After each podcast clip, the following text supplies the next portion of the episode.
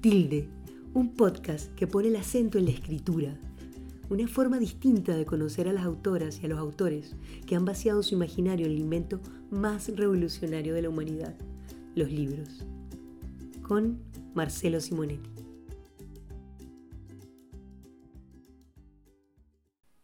Conocí a Dolores Reyes, o mejor dicho, la prosa de Dolores Reyes, gracias al regalo de una amiga.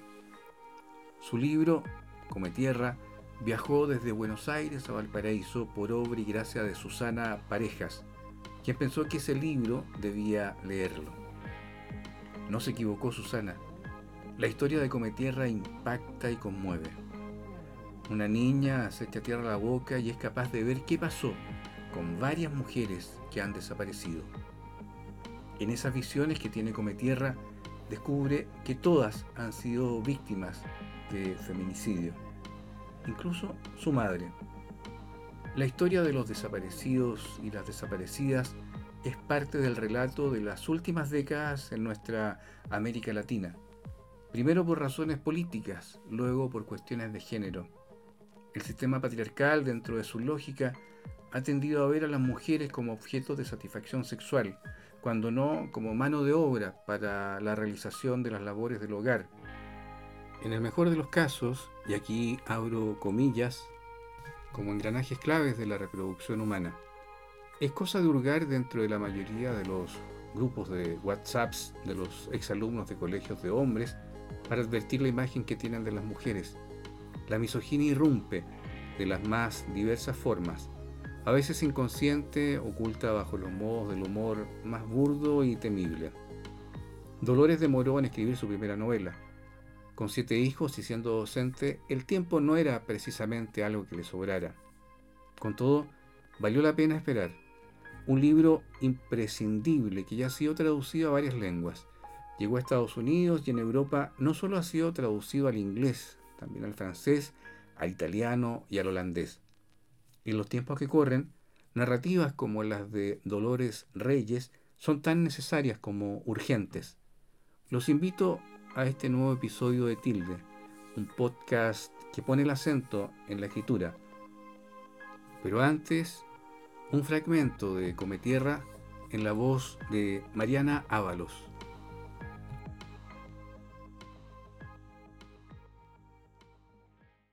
La buscaron, dijeron, por atrás del cañaveral. Yo no. Yo miraba la esquina del patio de la escuela, en donde ella se paraba a ver al Walter y a los otros pibes jugando al fútbol. Ella no quería que ningún pendejo se subiera al árbol que había al fondo, porque podía caerse. Yo esperé, y cuando la policía dejó de buscarla entre los yuyos y las casitas, al lado del arroyo, la busqué al borde del patio, en la tierra donde paraba sus botas lindas para vernos jugar.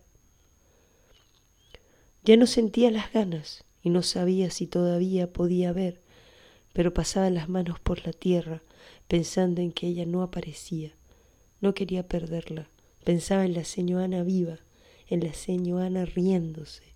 Entonces cerré el puño, tratando de que algo de ella se viniese adentro de mi mano, de mi boca. Fragmento de Cometierra, de Dolores Reyes.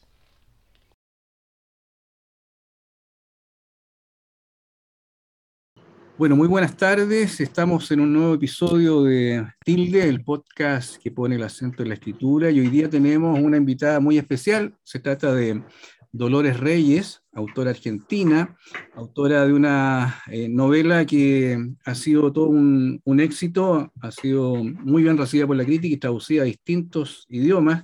Se trata de Come Tierra.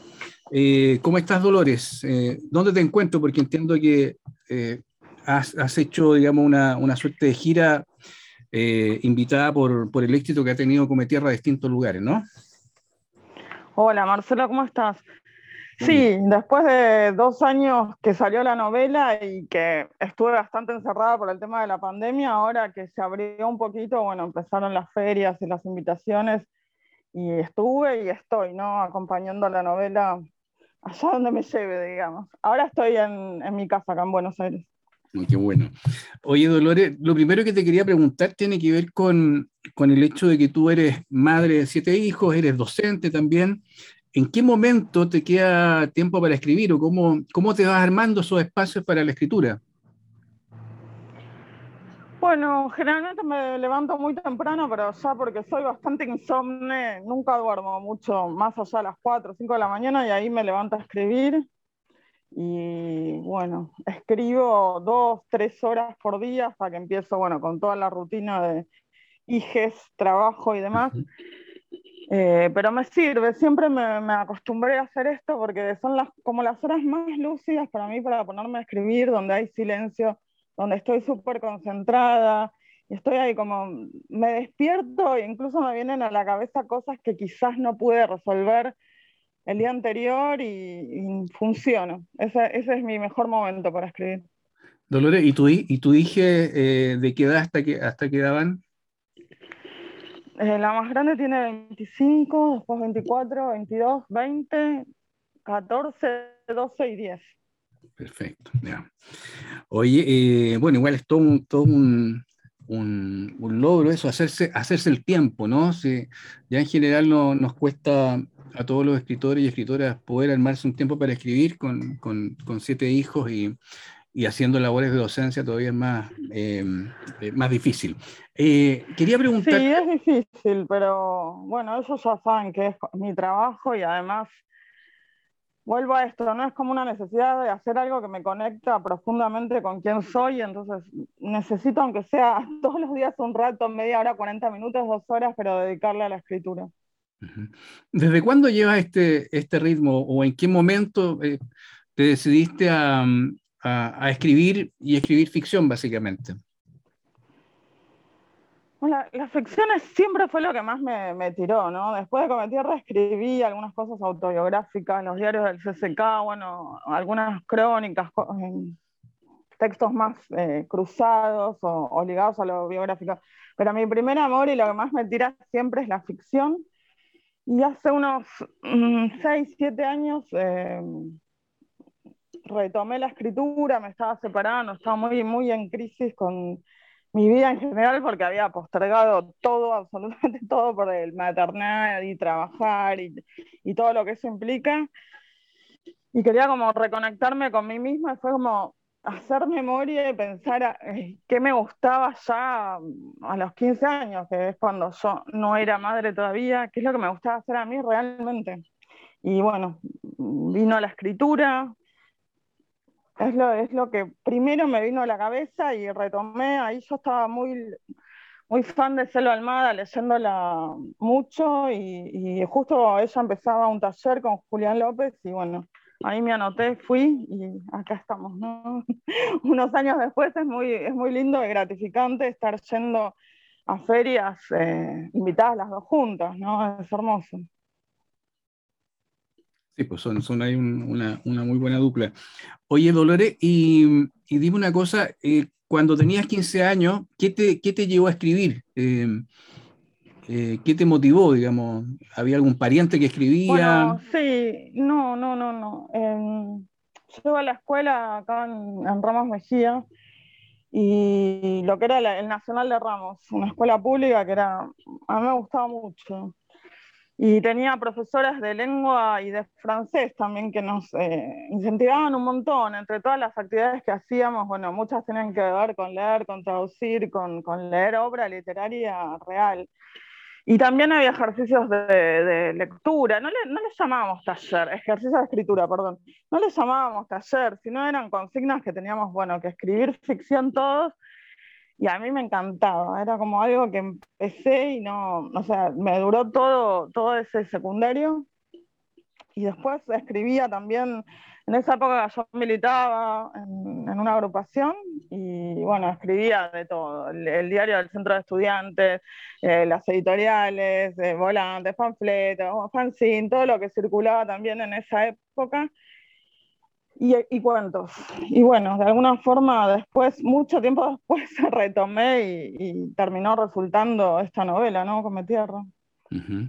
Dolores, y, en esos años, cuando tenías 15 años, 16, ¿qué cosas leías? ¿De, qué te alimentabas como lectora? Bueno, leía de todo. Eh, a ver, que me acuerdo, me acuerdo que leímos eh, Camus de Tranger en, en quinto con mi profesora de francés, bueno, y mucha literatura francesa, también letras de, de música, grupos musicales de la época, No One y Sinos, Mano Negra, todas las letras en francés, ¿no? Eh, después vimos, también tenía filosofía, vimos apología de Sócrates, pero también yo era muy ávida de lectura, me acuerdo que leía mucho arte, eh, bueno, en esa época también García Márquez, ¿no? Eh, todas las profesoras de secundario estaban como enamoradísimas de García Márquez y leíamos un montón. Y después cosas que me llegaban a las manos. Me acuerdo de leer a Saer cuando era muy chica, ¿no? Y decir, wow, esto está buenísimo. Acá hay algo que, que, me encanta, que incluso a veces era como un desafío de lectura porque no era tan fácil llegar en una primera lectura armar significación. Y sin embargo era algo como que me convocaba, ¿no? Sigo siendo muy, muy fan de Saer hasta hoy. Bolaño vino un poco después, pero bueno, después eh, yo estudié para ser maestra, pero después también fui a la UBA, hice bastantes eh, materias de, literaturas y literaturas latinoamericanas, hasta que finalmente me quedé en clásica, y esos fueron también años de, mucha lectura. ¿Y en esos años ya, pensabas en convertirte en escritora o, lo veías como algo...? No, para nada. no. no. No, no, creo que nunca pensé en, convertirme en escritora. Cuando fui al taller no iba para nada a convertirme en escritora, ¿eh? iba como a hacer eh, esto, una actividad placentera que, que me conectara con, con, justamente con eso que había dejado atrás y que yo recordaba que me gustaba un montón. Sí, siempre fui lectora así compulsiva de leer, leer un montón. Todo lo que se está publicando, bueno, aunque no se puede, trato de leer. Y, y eso es algo como que no dejé nunca, pero la escritura sí, ¿no? Entonces cuando volví al taller volvía con esas expectativas. Sucede que en, un momento, bueno, quedó claro que, que, este proyecto no iba a ser como un cuento más de los que estaba trabajando. Y bueno, lo empecé a seguir, a seguir, a seguir. En un momento, después de varios años, bueno, devino en una novela. Eh, yo he escuchado varias entrevistas que te han hecho y, tú mencionas el, el, dato de que la, la imagen de, de, la niña come tierra surgió a partir de un, de un ejercicio y de un, de un, cuento de un compañero de taller, ¿no? Eh, y la, la pregunta era, es... Era un texto, sí, era un texto, no era un cuento, porque él escribía como pequeños textos, pero muy poéticos y que no tenían trama, digamos. Y bueno, a partir de eso había un texto que terminaba diciendo tierra de cementerio y justamente en ese momento se me armó eso, ¿no? Una imagen mental de una nena sentada en la tierra de un cementerio y lo que hacía era estirar la mano, meterla abajo de su cuerpo porque estaba con las piernas apoyadas en la tierra y comer tierra, ¿no? Pero, pero esa imagen, esa, esa imagen que, que, dispara la novela, eh, ¿te sirvió para, para, ensamblar otros textos que ya venías trabajando o, o la imagen eh, prodigó una, una, historia nueva que no la tenías en la cabeza? No, no venía trabajando ni ensamblé otros textos. Eh, ahí fue como pensar, bueno, ¿qué le puede pasar a ella que come tierra, siendo que está comiendo tierra en un cementerio y esa tierra está en contacto con otros cuerpos? ¿no? Me vino la idea enseguida de, bueno, el contacto de ese cuerpo vivo de una nena con, bueno, esos cuerpos muertos ahí alimentando la tierra pero tenía un cuento anterior que, que, rondaba con el tema de los femicidios, que se llamaba Flores para Araceli. Y bueno, entonces de alguna forma el tema de los femicidios sí estaba ahí antes. Sí, para los que no han leído todavía Come Tierra, hay que decir que es la historia de una, de una niña que al, a la muerte de su madre y al despedirla en el, en el cementerio recoge un poco de tierra como para quedarse con algo de ella y ahí tiene unas visiones que, que dan cuenta de por qué, em, eh, por qué la muerte de la madre, ¿no? Y a partir de ahí llega otra gente, digamos, a, a, solicitar su ayuda para poder eh, conectarse o encontrar los cuerpos de esas mujeres que han perdido. Eh, ¿Cómo, ¿Cómo, pudiste ensamblar el, el, el, mundo real al que se refiere Come Tierra, donde la, la, violencia contra las mujeres parece estar a la orden del día, con, con, la, con la, lógica que, que, imponía la ficción? No sé si me, me explico con la pregunta. Mm, Yo no, a ver,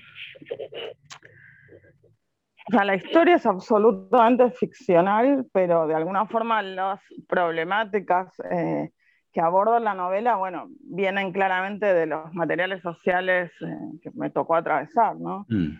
Eh, el tema de los desaparecidos, de las mujeres desaparecidas, o sea, es algo que ronda mi historia pensando que yo nací en el 78, en plena dictadura de Videla, bueno, toda mi vida, ¿no? Esto de que no, no alcanza con matar al otro, sino que hay que borrarlo, hacerlo desaparecer, robarse su cuerpo, no devolvérselo a los familiares, no darle una sepultura, ¿no? un epitafio, una despedida, unas palabras.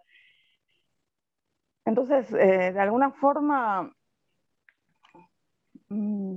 cuando uno se sienta a escribir pasa que pone ahí todas sus obsesiones, ¿no? Y siempre digo que a mí me resulta mucho más eh, potente escribir con, cuestiones que no están resueltas, ¿no? con problemáticas que no están resueltas, y por ahí viene la historia de Cometierra, ¿no? esto que en los últimos años se ha trasladado muchísimo a las mujeres, esto de que todos los días desaparece una y a veces aparecen cuerpos eh, destrozados, ¿no? Eh, que hay que identificar y hay que devolver a los, a los, familiares. Y hay veces que no, que hay familiares que las buscan añares, décadas y siguen toda su vida buscando. Entonces, ahí está como este personaje que, que está operando y resolviendo con, con, las pocas herramientas que tiene.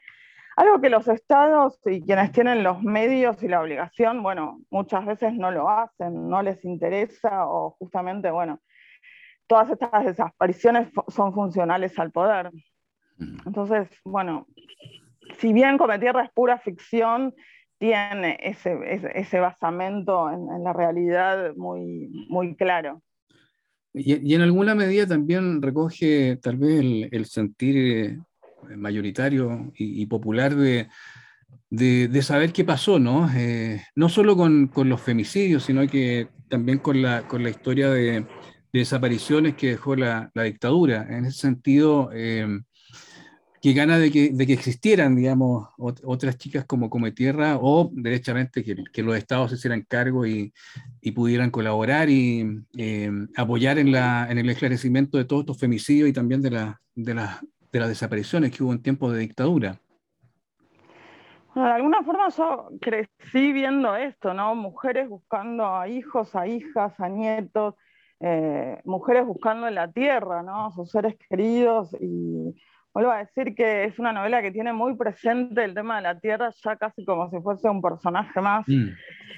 Y bueno, la tierra en la que habitamos es eso, ¿no? Como un, humus que también son los huesos y los cuerpos de nuestros desaparecidos y nuestras desaparecidas. Entonces ahí camina eh, como tierra y de ahí se alimenta, ¿no? Mm. ¿Te tocó vivir desde muy cerca el tema de las desapariciones? Eh, ¿Amigas o, familiares que, que No, yo nací, en, te vuelvo a decir, en el 78, el golpe más sangriento acá fue en el 76. Sí, tengo historias familiares que son terribles y muy tristes, ¿no? Nosotros veíamos, bueno, Zambra lo dijo incluso ahora que estuvimos juntos en, en México para la Bienal, eh, que nosotros veíamos a los adultos y los veíamos como serios, enojados, preocupados y pensábamos que el mundo de los adultos era eso. Bueno, yo los veía a mis padres en esas condiciones, ¿no? Siempre como con una preocupación. Me acuerdo que era muy chica y, y mi papá nos decía qué teníamos que decir si nos paraba la policía, los militares y demás y uno los identificaba como, bueno, acá pasa algo que es oscurísimo, ¿no? Y que es del orden del terror, porque eso era lo que generaban en los adultos, ¿no? Entonces, ese ambiente espantoso, seguido de la guerra de las Malvinas, ¿no? Que también tuvo todos sus cuerpos eh, asesinados y muchas veces, bueno, lo mismo, ¿no? Hay una investigación de Leila Guerrero en donde va fundamentando ¿no? cómo esos cuerpos tampoco se los quiso identificar y se los enterró justamente sin nombre como parte de, un plan, ¿no? como una cuestión dada. Bueno, acá pasó lo mismo, ¿no? 76, 77, 78, los años de mayor cantidad de desaparecidos y que la mayoría tenían entre 14 y 24 años. Bueno, yo tenía dos o estaban haciendo, o en la guerra de Malvinas tres, pero todavía de, ahí de Malvinas tengo recuerdos, por ejemplo, y es terrible. Sí, y, respecto de, feminicidios, digamos, me refería a eso, ¿no? Por ahí si hay amigas que, que fueron asesinadas o...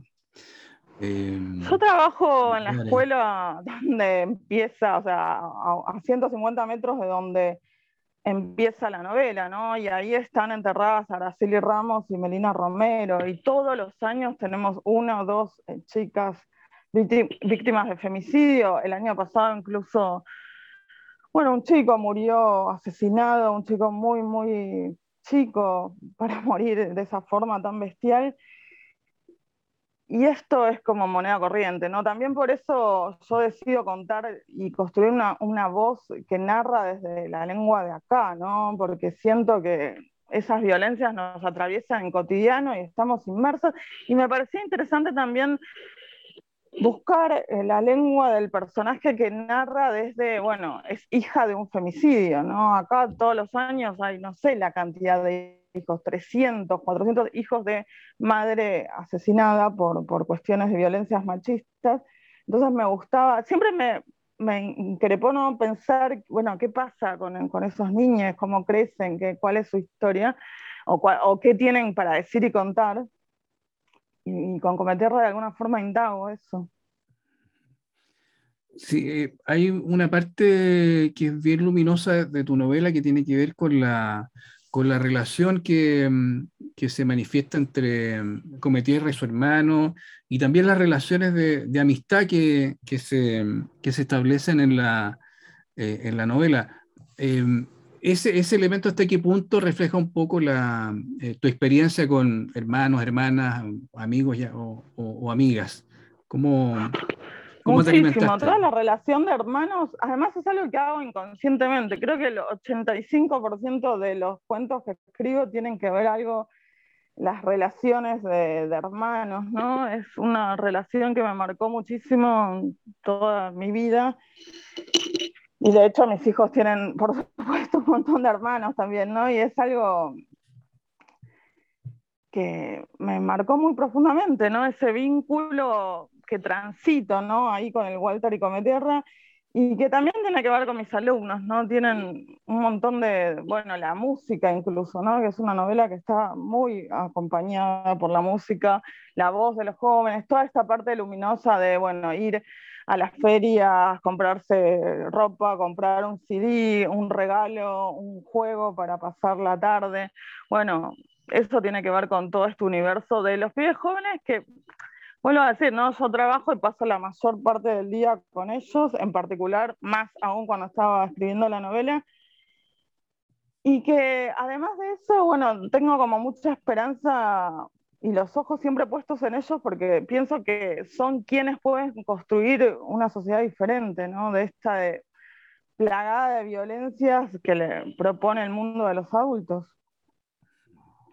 Eh, hay un, hay un texto que escribiste para, para Anfibia, em, que quería, quería leer un, un fragmento eh, donde tú hablas del, del conurbano bonaerense. Dice, hasta que se decretó el aislamiento, vivimos desde siempre del mate compartido, del abrazo, del beso, del calor del otro, de la cerveza que circula de mano en mano acompañándonos. El otro vuelve la vida llevadera. Cuando llevamos vida normal, hacemos las compras juntos, buscamos a nuestros pibes de la escuela y a los de la vecina o de la hermana también, y esos pibes van a compartir desde libros y fotocopias hasta los botines del club. La vereda es nuestra, tanto como la esquina, el portón o la placita, ¿no? Eso describiendo lo que es el, conurbano. Y, me llamó la atención, no, no, solo por lo que cuenta, sino que también porque, eh, cuando menos acá en, Chile, eh, ese tejido social que existía antes, antes de la dictadura, se, se perdió totalmente y hoy día eh, estamos enfrentados a una sociedad hiperconsumista, eh, que todo este tipo de, de lazos y experiencias han ido quedando de lado. Entonces, me gustaría, eh, si pudieras ahondar un poquito más en esta, en esta relación, en esta forma de vida ahí en el, en el conurbano. Yo creo que, bueno, no puedo decir antes de la dictadura y hacer un paralelismo, porque vuelvo a esto que nací en plena dictadura, pero si bien la dictadura apuntó justamente a romper eso, era su principal objetivo, siento que por una cuestión mucho más ligada a la supervivencia, esto sigue funcionando, ¿no? Las, las mujeres acá somos quien criamos y la mayoría de las mujeres paramos la olla o mantenemos nuestra casa solas entonces eh, es necesario, ¿no? De alguna forma repartirse las tareas de cuidado y acompañamiento con otras o eh, hacer las cosas juntas, ¿no? Me, pasa incluso con mamás de compañeras del jardín de mis hijos que por ahí ya tienen, no sé, 16 años y seguimos yendo a hacer las compras juntas o un montón de actividades, no sé, la natación y demás, y son madres que, no sé, por ejemplo, me acompañan y nunca leyeron come tierra, ni me hablan de, me felicitan, así como saben que es algo bueno en mi vida, pero no es que sean lectoras y lean el libro. No, es justamente eso, ¿no? La, la, cuestión de cuidados y crianzas y acompañarse unas a otras. Y esto, ¿no? Vino el pibe a mi casa y tenían que ir a, fútbol después, si no tenía los botines, se llevaban los de mi hijo y viceversa, ¿no? Eso no está para nada roto. En las escuelas es muy común que, que una mamá se lleve los hijos de, de, la vecina o los traiga o se, se compartan y mm, incluso hoy una madre, sin más lejos, estaba buscando un pollera para la nena porque no le podía comprar y puso en el grupo de, de WhatsApp de padres. O sea, eh, eso en, en las mamás siento que sigue muy presente y ni hablar con el tema de los feminismos, ¿no? que con el tema de, las redes que teje el feminismo de cuidado y acompañamiento entre nosotras, eso se hizo mucho más eh, potente. Yo participo, bueno, en ese sentido, en todas las que puedo, en todas las que me da el tiempo y la cabeza y el cuerpo, participo. Oye, en ese sentido, eh, eh, claro, tú eres una, una activista eh, respecto de, de, todo lo que tenga que ver con el, el feminismo, el aborto. Eh, ¿Tú crees que el, el, este movimiento eh, llegó para cambiar definitivamente las cosas o piensas que, que igual estamos en un punto en donde um, se podría um, volver a, a, a, tiempo en donde el, el, sistema patriarcal era más fuerte de lo que es hoy día? El sistema patriarcal sigue eh, siendo absolutamente fuerte. El tema es que hay un, ciertos niveles de conciencia que no van a borrarse tan fácilmente en el sentido de, bueno, había cientos de violencias in, in, invisibilizadas que nunca mm. vimos, ¿no? O esta cuestión de la culpabilidad de los cuerpos, que acá en Argentina, por suerte, está tan visible, ¿no? Esto de la violencia hacia, hacia, los cuerpos de las mujeres en particular, pero con cosas eh, mínimas, ¿no? Veo niñas, me acuerdo cuando yo iba a la escuela, que las niñas de 10, 12 años no teníamos ningún tipo de, educación y orientación sexual en, en, las escuelas, no sabíamos, no, no nos explicaban qué pasaba en bueno, con nuestros cuerpos, más allá de un video que mandaba una marca particular de, de apósitos femeninos, ¿no? Eh, todo nos generaba vergüenza, todo nos lo mostraban como ligado a la vergüenza, justamente a la suciedad, a lo horrible que, sería, que era nuestro cuerpo en, ese, en esa instancia de, de desarrollo. Bueno, eso va cambiando y veo ahora las pibas de secundario paradas de una forma que nada que ver como cuando nosotros íbamos a la escuela. Seguramente no sea un proceso lineal, pero yo siento que, bueno, que todo esto avanza, ¿no? Y que las, las pibas al menos tienen un montón de, de herramientas y estas organizaciones hechas de, de, mujeres, ¿no? De compañeras, estudiantes de su misma edad, que eso no se va a borrar. Ahora, desde los lugares de poder, por supuesto que todo el tiempo es eh, un, a ver, los derechos políticos de las mujeres siempre están en jaque cuando vienen gobiernos eh, reaccionarios, bueno, es lo primero que tratan de borrar, claramente. Y en ese sentido, eh, el, la, la, la, ¿cómo decirlo? La, aparición o, la consolidación del, de los movimientos feministas ha ido a la, a la par con, cuando menos en este lado del mundo, con una eh, proliferación, una mayor visibilización de, los libros o de los textos escritos por, mujeres. ¿Tú dirías que esa, esa mm, e, ecuación que no se había visto antes, ¿no? O sea, tantos libros escritos por mujeres, también es, una, es un asunto que, que llegó para, para, cambiar definitivamente la, la, relación en términos literarios de escritores y escritoras o, o no?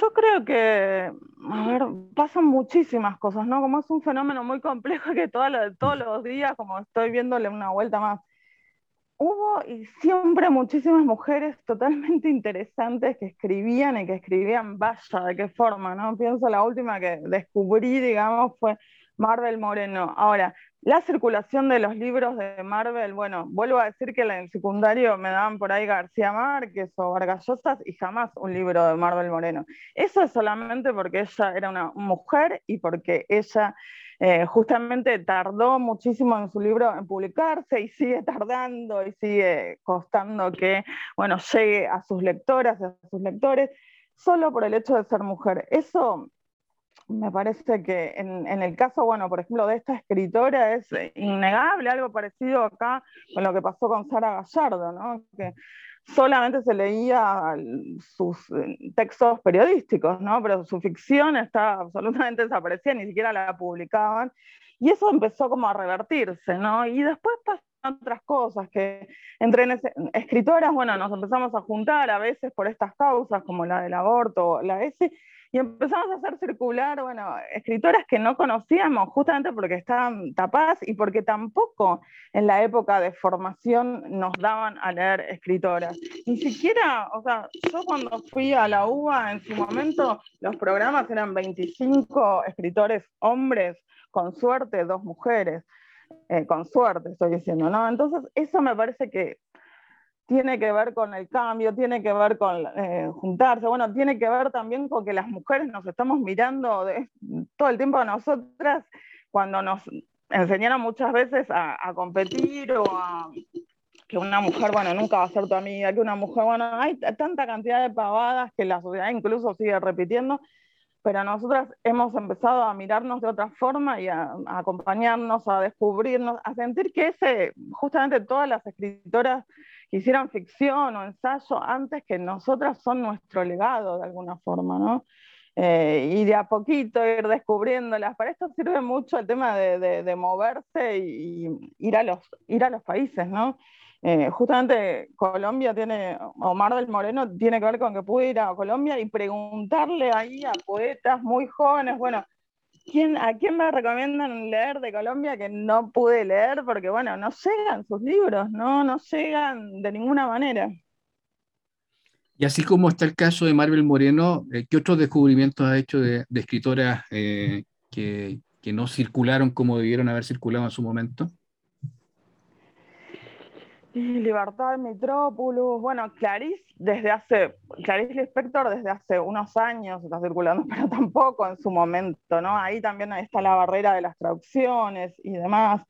Em, bueno, Sara Gallardo, sin ningún lugar a dudas, Silvina Ocampo, absolutamente tapada, ¿no? A mí siempre me mostraron que los cuentos eh, perfectos y absolutamente maravillosos y que había que leer eran claramente Borges y las ficciones de Bioy y Silvina era como una rara, frica y hermana menor de la otra, Ocampo y bla, bla, bla totalmente tapada, ¿no? Para mí leer a Silvina Campos fue como un descubrimiento increíble, ¿no? Toda la evolución que hicieron sus cuentos hasta, no sé, autobiografía de Irene o hasta eh, Cornelia frente al espejo, que es una locura lo que hace a nivel formal ahí de la historia y bueno, fue un descubrimiento que tardó muchísimo tiempo, absolutamente tapada por, bueno, todo este circuito de grandes escritores, que yo no digo que no lo merezcan, por supuesto, ¿no? Son, son lo que son y eso nadie va a negarlo, pero tampoco neguemos que ellas no tuvieron la visibilidad de los lectores que merecían justamente por estar tapadas en un sistema que es machista. ¿Tú, esperabas eh, que con tu libro pasara lo que está pasando o, no, tenías expectativas? ¿no? no, no, para nada, no, no. Yo pensaba una primera novela en una editorial independiente como Sigilo. Iban a leerlas mis amigos y con suerte un par de personas más y yo me daba por contenta. Yo me acuerdo cuando mi editor me decía, está llegando un montón de gente a comprar la novela, yo le decía, sí, sí, y él me tenía como que enfatizar, pero no son tus amigos, son gente que no conoces, que no Y no, no, no, para nada, me sigue pareciendo una locura esto que pasó en dos años. Eh, no, nunca lo esperé ni hablar las traducciones, ¿no? Pero ya, pero ya cuando fuiste presentando estos materiales en el taller de Selva Almada, eh, eh, te quedó más o menos claro que, que, estabas escribiendo una buena novela, ¿no? Sí, pero vuelvo a decir que el, trabajo y el proceso fue larguísimo, ¿no? Fue una novela que estuve cinco años y medio, recién al cuarto más o menos, eh, empecé a trabajar con, con mis editores, ¿no? entonces, bueno, hubo un, gran tiempo que no, que eran como una historia que en definitiva yo les leía a mis compañeros de taller que eran como mis primeros oyentes de alguna forma y era, bueno, ganar ese, ese amor o esa escucha amorosa de Selva y la atención de ellos para mí ya era el premio, digamos, la recompensa literaria. Y no, todo lo demás vino después. ¿Qué fue lo que más te costó de trabajar? ¿De trabajar en, qué sentido? En la, en, la, novela sí, digamos, que encontrar la voz del narrador, eh, eh, ver qué... No, cierta, siempre traté como de meterme muy adentro de la, de la experiencia de ella y a veces que la historia me iba llevando hacia, bueno, ciertas decisiones que tenía que hacer ahí adentro, como por ejemplo el tema de cuando ella, ella se sienta porque viene la madre de la Florencia a preguntarle qué pasó con la amiga. Y ella decide ahí, ¿no? Eh, mentirle, decirle que ella está perfecta, que el pelo brilla al sol como toda su vida, ¿no? Que es hermosa, que la Florencia siempre fue hermosa y que Dios la ama. Y mientras ella la está viendo descomponerse abajo la tierra, ¿no? Y como el pelo gris se le desprende del cráneo. Bueno, toda esa parte me liquidó directamente cuando lo estaba escribiendo, era como, ay, eh, fue terrible, fueron como dos, tres semanas que estaba como prácticamente deprimida, muy triste, porque además todo el tiempo me llegan y me llegaban, ¿no? Noticias de, de chicas muertas de la misma edad y fue terrible. Eso te iba a decir, te dio significar también un desgaste emocional fuerte la escritura de la novela, ¿no? Por la, por la intensidad, por lo que se cuenta. Sí, de hecho, yo a veces eh, voy decidiendo, ¿no? En las lecturas y demás, qué leo y qué no leo, porque hay veces que hay cosas que me cuesta terminar de leerlas. Y hay veces, me ha pasado leer eh, el capítulo, por ejemplo, esos capítulos que tienen que ver con el DIP y la desaparición del DIP y la muerte del perro, ¿no? Que empiezan con el perro y el tren y demás. Que hay gente que se levantó y se fue y se fue, ponerle, estaban en una lectura y se fueron a llorar a la barra. Y yo dije, oh, esto no lo leo más. como en una. Porque sí, porque es, es triste, ¿no? Pero bueno, la realidad a veces es así. Tampoco es que toda la novela es solo eso, ¿no? Tiene todo este lado súper luminoso de, la propia edad de los protagonistas. Pero está todo eso, ¿no? Que justamente está porque yo en, cierta forma me propuse que estuviese, ¿no? Porque quería narrar desde lo que nos cuesta emocionalmente, bueno, todas esas mujeres que nos faltan, o esos niños, esas infancias también tan vulneradas, eh, yo siento que la, exposición de las mujeres muertas siempre estuvo en la literatura en realidad, ¿no? Pero es como, a veces es como una fiesta, ¿no? O un cliché al que se vuelve y, ese, cuerpo ahí expuesto, erotizado, muchas veces eh, esto, ¿no? De la femme fatal que termina asesinada, pero su cuerpo continúa siendo como un imán sexual aún después de muerta. O sea, eso está muy, muy transitado. Bueno, yo quería narrar desde otro lugar, desde el lugar de nuestro, desde la enorme tristeza y desolación que deja el tema de las mujeres desaparecidas y muertas. Em, Dolores, y, escuché también en una entrevista que te hicieron eh, de que una vez que salió la, novela, tuviste muchos llamados, gente que trataba de, de contactarte para que pudieras tú con tus, entre comillas, supuestos poderes de vidente, eh, encontrar los cuerpos, ¿no? O que la contactaras con la, con la vidente que seguramente conocía. ¿Cómo fue eso? No sé si nos puedes contar un poquito de eso. Sí, en las primeras entrevistas hacían mucho foco en esto, ¿no? En la historia de una vidente que comiendo tierra de abajo a los seres queridos, bueno, encontraba a las personas desaparecidas. Y eh, hubo varios portales o diarios que titulaban así, ¿no? Me acuerdo en Infobae que había salido Dolores Reyes y la historia de una vidente que come tierra y encuentra a los seres desaparecidos me empezaron a llegar mensajes o gente que me buscó directamente. Y era terrible, ¿no? Al, principio incluso se enojaban porque yo les decía que no conocía la vidente o que no existía o que no era yo, eh, porque estaban como absolutamente convencidos de que tenía que existir, de que yo la conocía y demás. Y por ahí uno a veces, entre amigos o no sé qué, medio que se sonríe, mira, qué literal, ¿no? Qué forma de leer tan literal. Pero enseguida eso se corrió con el sentido de que atrás de todas esas desesperación de la gente, bueno, había cada historia terrible, ¿no? Muy, muy triste de, de femicidios, incluso que han encontrado, bueno, pedacitos, ¿no? De los cuerpos. Eso es tan habitual, ¿no? Más, mucho más habitual de lo que lo pongo ahí en la novela, ¿no? Madres buscando en basurales un pedacito de hueso eh, de sus hijas como para saber, bueno, que ya no viven más, ¿no? Y no seguir torturándose y al menos duelar, bueno, justamente eso, un pedacito de hueso. Eh, ni hablar, bueno, en México esto es también muy común y, cotidiano, son 10 mujeres asesinadas y muchas de esas desaparecidas por día. Entonces, la desesperación de esa gente no reconoce absolutamente nada, ni siquiera, obviamente, ni clases sociales ni nada, ¿no? Si existiese un vidente así, me imagino la cantidad de gente que consultaría. Sí, no, yo creo que tal como dices tú, la, la desesperación es tan grande por no encontrar rastros de ese cuerpo que, que, claro, mucha gente debió haber visto en, tu novela una posibilidad de, poder eh, eh, salvar esa angustia, ¿no? Que significa no poder encontrar los restos de, aquella persona que, fue un ser querido, un amigo o un familiar.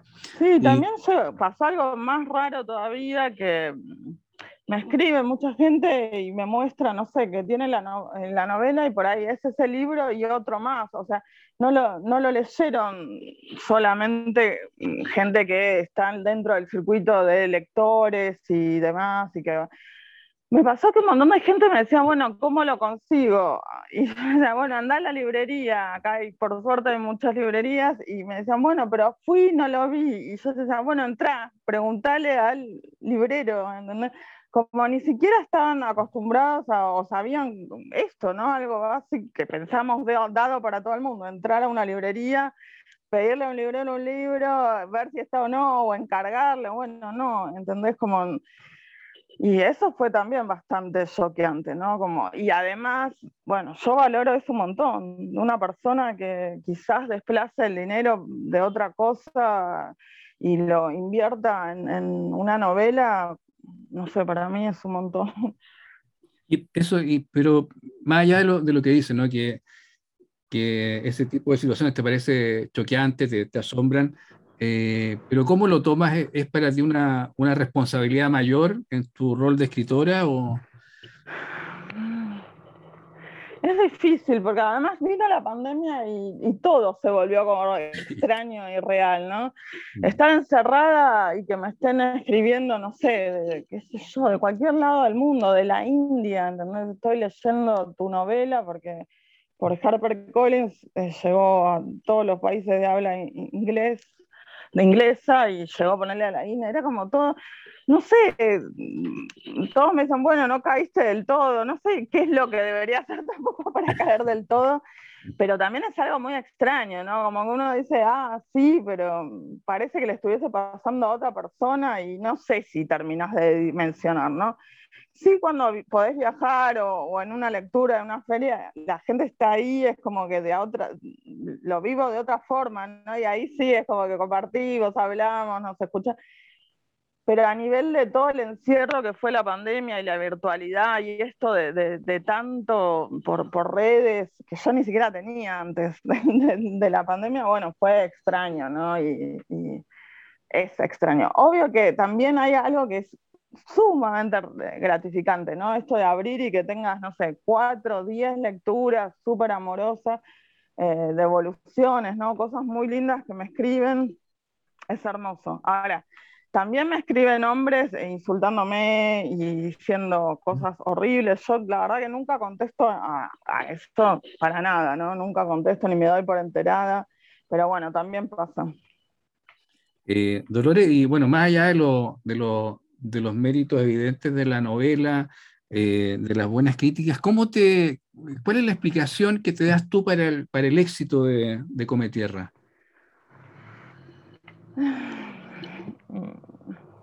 hubo acá como mucho, mucho boca a boca, ¿no? Los lectores es como que fue de a poquito generándose como esto de, bueno, yo la recomiendo y la leí, la recomiendo. Sé que es una novela que en una primera lectura se lee fácil en el sentido de, bueno, no te atorás, la agarrás y la continúas leyendo y los capítulos cortos y estructurados de la forma que los fui armando bueno, tienden a eso, ¿no? Era algo que me propusía, eh, me proponía, perdón, yo estoy. Em, ¿Por qué?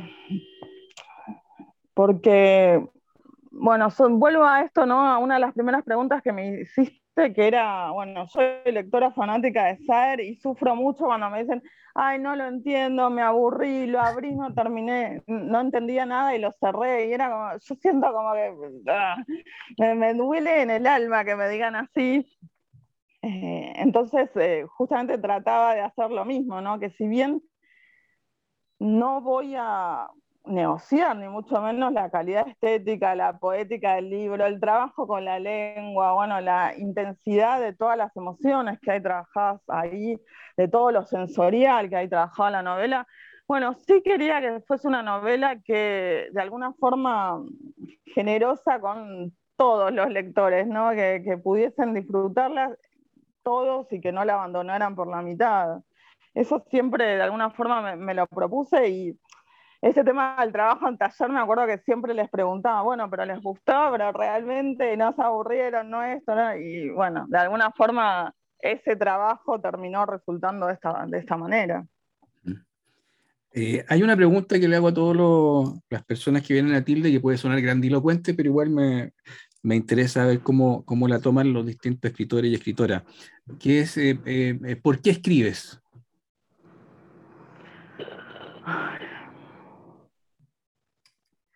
Creo que es, mi pasión, no sé, mi fuego vital. En este momento no me imagino mi vida sin escribir de ninguna forma, ¿no? De hecho, muchas veces me imagino, bueno, cómo seré a los 30, dentro de 30 años, dentro de 40 años, y siempre me imagino con ese espacio de escritura y lectura, no me puedo pensar de otra forma. Entonces, escribir es un desafío constante, pero también es un placer y lo que me conecta más profundamente conmigo. Si tuvieras que darle algún consejo o más de uno a, la gente que está comenzando a escribir, eh, ¿qué consejo les darías? Uy, que lean todo, que busquen, que lean poesía también, que, siempre ahí la poesía tiene como un trabajo con la lengua exquisito, ¿no? Y muy potenciador de la palabra. Y ayuda mucho a la hora de escribir ficción, ¿no? Pensar, bueno, leer eh, literatura antigua también, clásica, eh, leer todo, ¿no? Devorar la, lectura, no, no me parece que se pueda llegar a armar poéticas interesantes, bueno, sin conocer de alguna forma los legados, ¿no? Los legados de, la literatura misma. ¿Qué estás leyendo ahora, Dolores? Ahora estaba releyendo Agota Christoph, eh, todo. Me puse a, releer absolutamente todo de ella porque, bueno, me gusta muchísimo. Me compré también un libro de eh, que se llama Esferas de la Insurrección, que es un ensayo, y acabo de terminar otro ensayo también que me voló la cabeza de David Abraham, que se llama Devenir Animal. Es un ensayo que se hizo en el 2010 eh, y ahí tiene como de forma, bueno, justamente aborda de, en un ensayo cosas que siempre, digamos, sentí y que en particular me atravesaron con la escritura de, de Cometierra, entonces es como un libro que me impactó un montón, ¿no? Genial. Eh, bueno, Dolores, te, agradezco mucho el, tiempo. Eh, entiendo que, vas a escribir eh, como una segunda parte de Cometierra o, o entendí mal. Sí, ya estaba bastante avanzada estoy contenta con eso. Ayer trabajé, terminé un capítulo que era particularmente difícil y estoy súper contenta. Y sí, calculo que para el año que viene estará. Vengo ya hace dos años trabajando en esto. Qué bueno, entonces, bien, bien por Cometierra y bien por tu, por tu narrativa. Eh, Dolores, muchas gracias por haber estado y, la mejor de la suerte. Eh, bueno, Cometierra ya ha hecho su camino, eh, pero la mejor de la suerte para esa nueva nueva novela em, que esperamos ya desde ya con ansia. Así que muchas gracias por tu tiempo. muchas gracias a vos por la invitación ¿no? y por esta conversación así súper cálida. Te agradezco mucho. No, gracias a ti.